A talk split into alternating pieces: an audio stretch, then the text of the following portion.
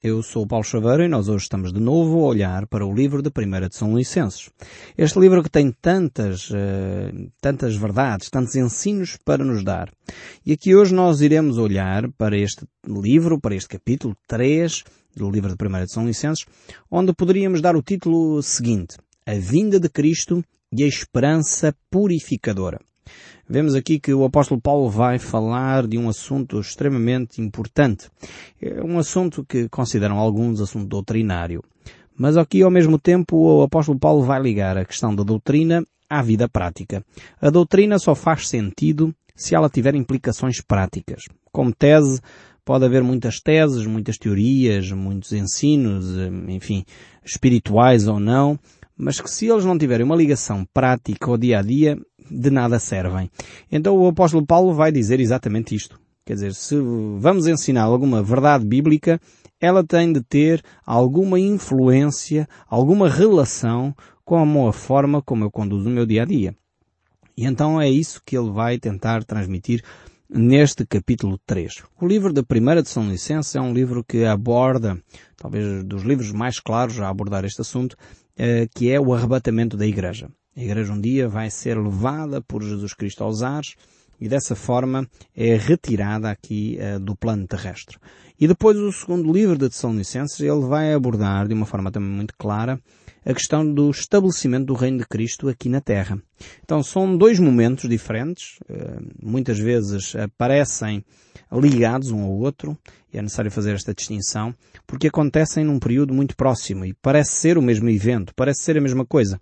Mas de facto aqui o apóstolo Paulo faz esta distinção. A subida da igreja aos ares e consequentemente o arrebatamento da igreja, uh, portanto das pessoas que creem em Cristo sobem com ela, a igreja aqui não estamos a falar dos edifícios, como é óbvio, estamos a falar das pessoas que creem em Jesus Cristo, são levadas uh, pelo Senhor nos ares, ao encontro do Senhor nos ares, e aí passarão o tempo das bodas do Cordeiro, e durante esse momento haverá aqui na Terra a chamada Grande Tribulação, o momento em que a Igreja já não está, e depois mais tarde ele escreve então esta segunda carta, onde ele vai falar do estabelecimento do Reino de Cristo aqui na Terra, onde Cristo virá com os seus santos estabelecer aqui na Terra o seu reino eh, durante um período longo. Mas vamos olhar então para este capítulo que fala acerca desta esperança que nós temos, uma esperança que se torna purificadora, uma esperança que tem elementos práticos. Esta vinda de Cristo, que é o tema central, tem que ter uma influência na nossa vida. Vejamos então como é que ela vai influenciar, como é que nós vamos conduzir os nossos dias à luz uh, deste aspecto que é a vinda de Cristo. Então, 1 de São Licenses capítulo 3, verso 1 diz assim, Pelo que, não podendo suportar mais o cuidado por vós, pareceu-me bem ficar sozinho em Atenas. Paulo começa por uh, tratar deste assunto ainda uh, ligando com o capítulo anterior e mostrando que ele está extremamente preocupado com a vida dos cristãos em Tessalónica. E por causa desta razão, nós estamos, estou só a enquadrar, isto já é do nosso conhecimento, eh, ele prefere então ficar sozinho em Atenas e mandar eh, ter com os cristãos em Tessalónica Timóteo, Silas e eventualmente Lucas estariam juntos, então enviar esta equipa de volta a Tessalónica para daí ele poder receber mais informação sobre como é que estes irmãos estavam. Ele sabia que eles estavam a padecer necessidade porque ele próprio teve de fugir teve três semanas, isso encontramos no livro dos Atos, capítulo 17, encontramos este relato. Ele teve três semanas uh, em Tessalónica e rapidamente teve que se retirar porque a sua vida estava em risco. Ele tinha estado há pouco tempo em Filipos e tinha uh, quase sido chicoteado até à morte. Enfim, teve, Paulo teve de facto uma vida por causa do Evangelho, muito sofrimento, muito sangue, muita prisão. E ele aqui teve que se retirar de Salónica para não experimentar de novo esses factos. E ele ficou preocupado, como é óbvio, com os cristãos que lá estavam. Então ele decidiu, ok, eu fico em Atenas, fico tranquilo, e envio a equipa de volta e assim dessa forma vão poder preparar os cristãos em Salónica e ao mesmo tempo uh, que preparam os cristãos em Tessalónica, quando regressarem trazem notícias fresquinhas. E era isto que o apóstolo Paulo também estava à espera. Tinha mandado recomendações e ao mesmo tempo queria trazer, queria receber mais informação de como é que estava a progredir os cristãos na fé uh, nesta cidade em Tessalónica. E é por isso que ele diz, e enviamos nosso irmão Timóteo, ministro de Deus no Evangelho de Cristo, para, em benefício da vossa fé, confirmar-vos e exortar-vos. Ok, ele pega então uh, aqui em Timóteo e ele começa por dizer que Timóteo é ministro. Esta palavra ministro uh, hoje tem uma conotação completamente diferente. Não? Quando nós ouvimos falar aqui de ministro, estamos a pensar uh, em algumas pessoas engravatadas, de fato, uh, que têm um grande carro, enfim, com chofer, enfim, seguranças, etc. Timóteo não tinha nada a ver com isto. E, infelizmente, a palavra ministro tem sido desvirtuada e deveríamos voltar à própria etimologia da palavra, à origem da palavra, para aplicá-la mais aos nossos ministros. Sejam eles ministros de culto, portanto, sejam eles uh, sacerdotes, sejam eles uh, líderes religiosos, sejam ministros políticos. Porque se os políticos entendessem melhor o que significa a palavra ministro, provavelmente teríamos pessoas mais próximas do povo. Ministro significa alguém que serve. A palavra ministro traduzida para o português, a sua origem é grega, diáconos, vem desta ideia de serviço, de diaconato, de, de, de alguém que está ao serviço de outrem. Então, os nossos ministros deveriam ser pessoas que estão ao serviço de alguém não de si próprios. Estão ao serviço do povo, neste caso. Estão ao serviço dos outros cristãos. Então Timóteo era este servo de Deus. Servo de Deus no Evangelho. Ele não era servo de Deus noutra área qualquer. Poderia ser na área da ação social. Poderia ser na área, enfim, de apoio uh, aqui ou ali. Não, mas ele era ministro de Deus no Evangelho de Cristo. É fundamental nós percebermos isto. Não quer dizer que o apoio social não é importante. É óbvio que é importante.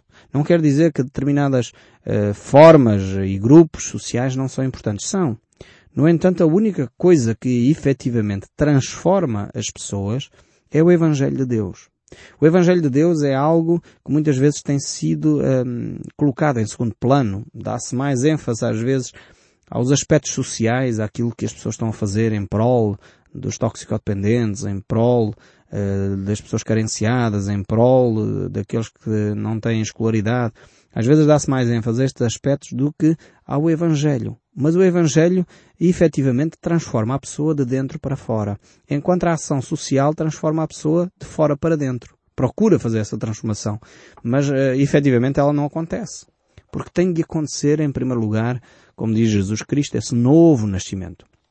Quando uh, Deus opera em nós um novo nascimento, então é que é possível as coisas à volta serem transformadas. E eu falo por experiência própria, porque eu próprio eh, experimentei isso na minha vida e tenho visto isso na vida de centenas, para não dizer milhares de pessoas. Porque quando as pessoas experimentam o Evangelho de Deus na sua vida, as suas circunstâncias começam, aquilo que está à sua volta começa a ser transformado. Pessoas que eram eh, problemáticas, pessoas que tinham problemas com álcool, pessoas que tinham problemas com drogas, quando se encontram com Cristo, claro que têm que ser apoiadas, sem dúvida alguma, mas as circunstâncias à sua volta começam a ser transformadas porque são transformadas de dentro para fora. A pessoa começa a perceber que precisa de Deus para que as circunstâncias à sua volta sejam alteradas também. É por isso que o, aqui Timóteo era ministro de Deus no Evangelho de Cristo.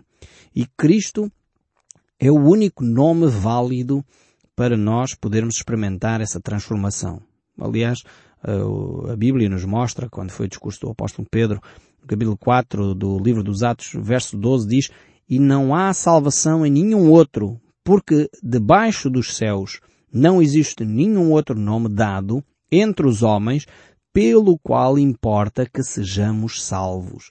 Ouçamos com clareza esta afirmação e eu recomendava até que você sublinhasse na sua Bíblia este versículo, Atos capítulo 4, verso 12.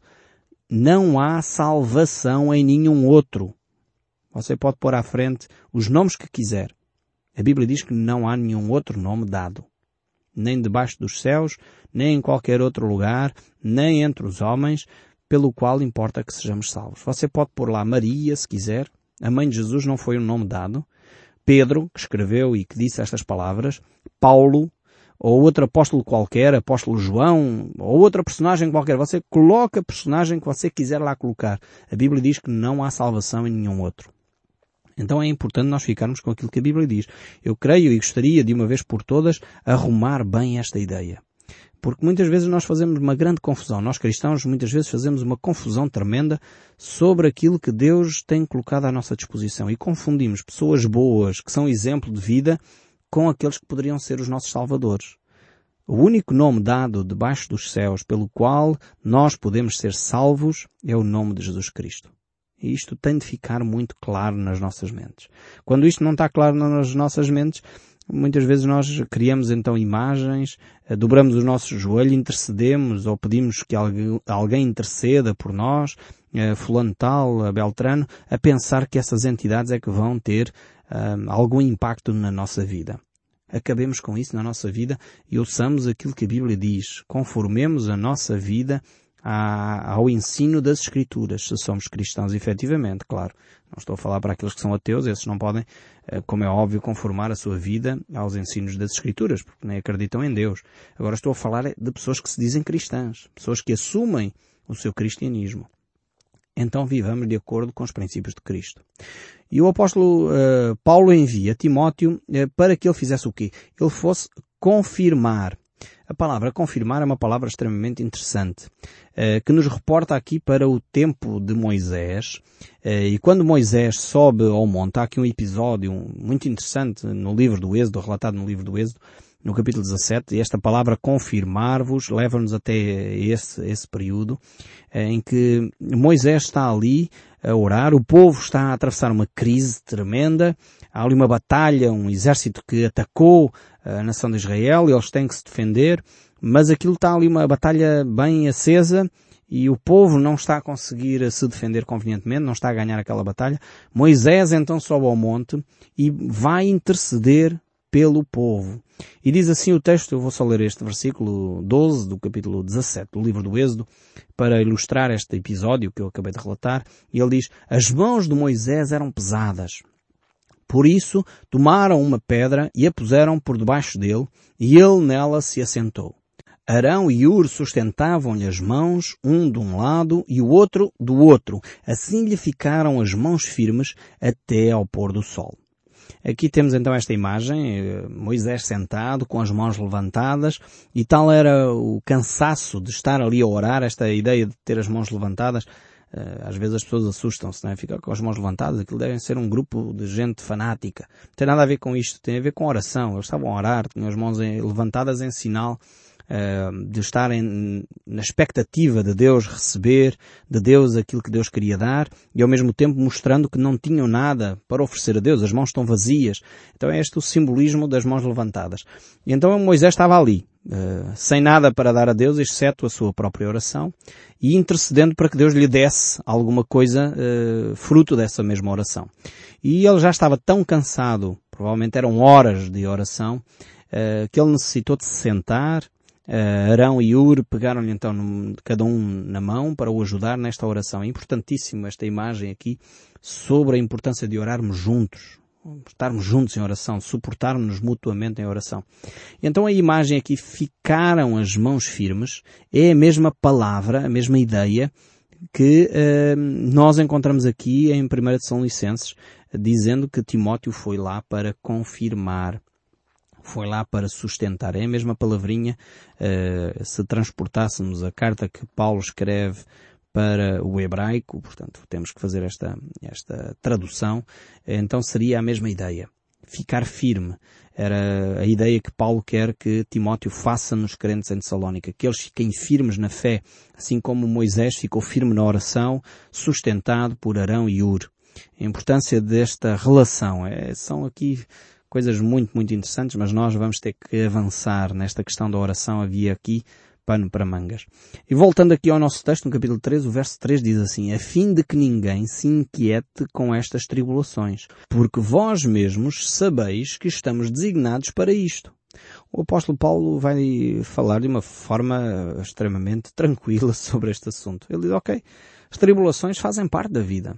É curiosíssimo que hoje em dia temos pessoas que hum, falam das dificuldades como se o crente, o cristão, não tivesse de forma alguma que passar por dificuldades.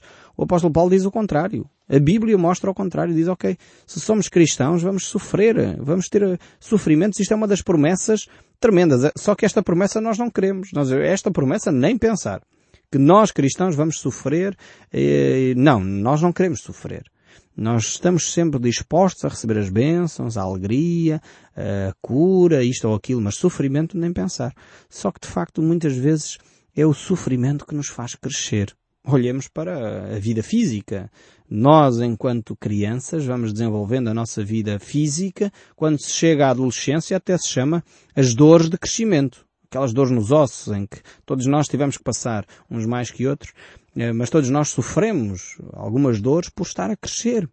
Só que nós cristãos às vezes preferimos não crescer do que ter que sofrer. E é por isso que nós encontramos hoje medicação para tirar dores de tudo e de todos. Quer dizer, não há qualquer hipótese sequer de nós sofrermos. Mas o sofrimento faz parte da vida.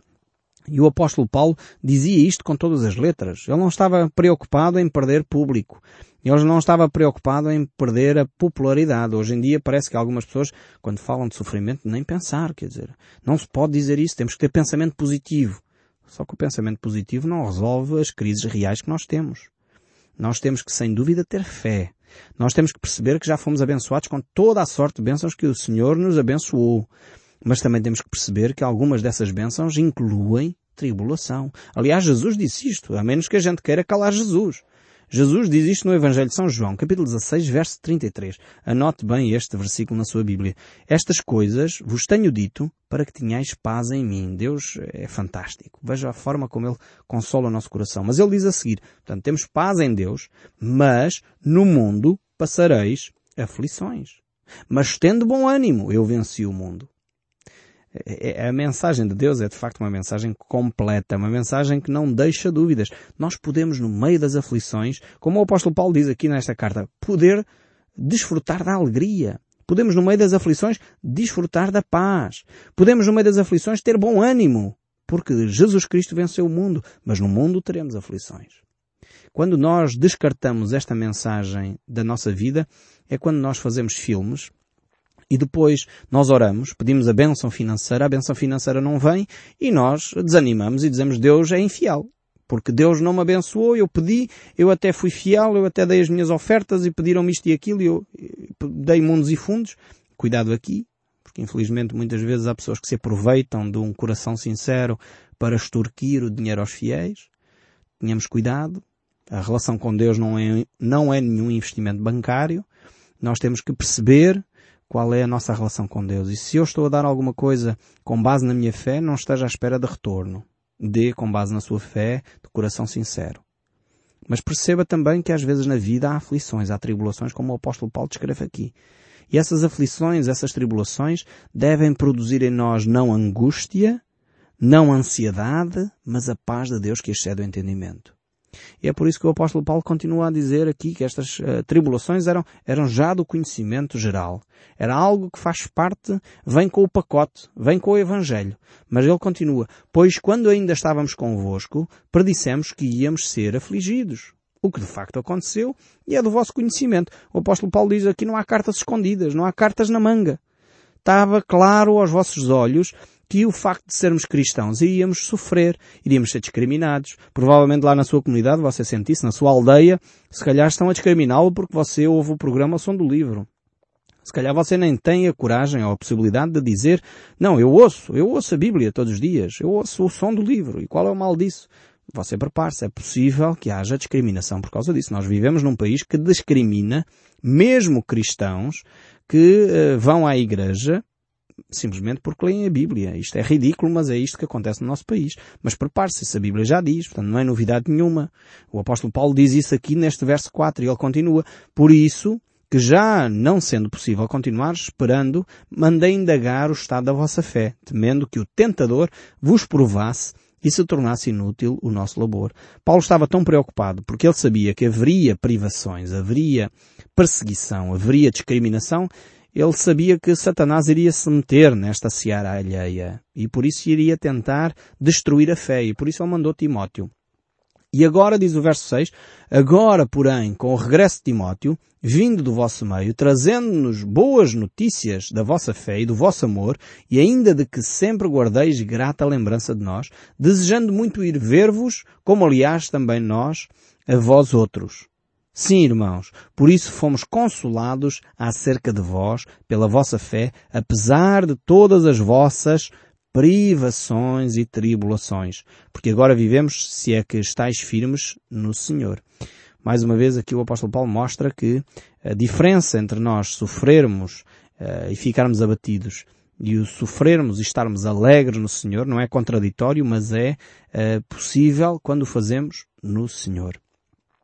É, o próprio apóstolo Pedro reafirma esta mesma ideia. Ele diz na sua primeira carta, no capítulo 4, o verso 12 e 13, ele diz, Amados, não estranheis o fogo ardente que surge no meio de vós, destinado a provar-vos, como se alguma coisa extraordinária vos estivesse a acontecer. Pelo contrário, alegrai-vos na medida em que sois co-participantes dos sofrimentos de Cristo, para que também, na revelação da sua glória, vos alegrais exultando. Vejamos aqui como eh, os cristãos, os primeiros cristãos integravam o sofrimento de uma forma tão natural. E nós hoje não suportamos qualquer tipo de discriminação, ficamos logo ofendidos, queremos acionar logo todos os mecanismos. Isto não quer dizer que não façamos valer a justiça. O próprio apóstolo Paulo, eh, em Filipos, estamos bem recordados disso, ele disse, ok, eu sou cidadão romano, vocês não podem bater assim sem mais nem menos, pôr-me na prisão e agora querem, eu sou cidadão romano, tenho direitos. E nós temos que valer também os nossos direitos. Somos cidadãos portugueses, não somos cidadãos de segunda, pagamos os nossos impostos, temos tanto direito à liberdade religiosa como a outros seja aqui, seja na Turquia, seja noutro país qualquer. Eh, temos direitos e devemos fazer valer os nossos direitos. Mas ao mesmo tempo devemos estar conscientes que as tribulações fazem parte da vida. E o verso 9 prossegue a dizer, Pois que ações de graças podemos tributar a Deus no tocante a vós outros, por toda a alegria com que nos regozijamos por vossa causa diante do nosso Deus, orando noite e dia, com o máximo empenho, para vos ver pessoalmente e reparar as deficiências da vossa fé. Paulo estava preocupado com as deformações de ter deixado cristãos tão novos na fé eh, sem poder acompanhá-los. E o verso 11 diz, Ora, o nosso Deus e Pai e Jesus Cristo, nosso Senhor, dirijam-nos o caminho até vós, e o Senhor vos faça crescer e aumentar no amor uns para com os outros e para com todos, como também nós por vós, a fim de que seja o vosso coração confirmado em santidade, isento de culpa na presença do nosso Deus e Pai, na vinda do nosso Senhor Jesus Cristo com todos os santos. Temos aqui esta declaração tremenda acerca de Jesus Cristo e do seu amor para conosco, como Ele virá com todos os santos. Nós no próximo programa voltaremos certamente a estas ideias e a reforçar como o som deste livro pode continuar a falar ao nosso coração, mesmo depois de nós desligarmos o nosso rádio. Deus o abençoe ricamente e até ao próximo programa.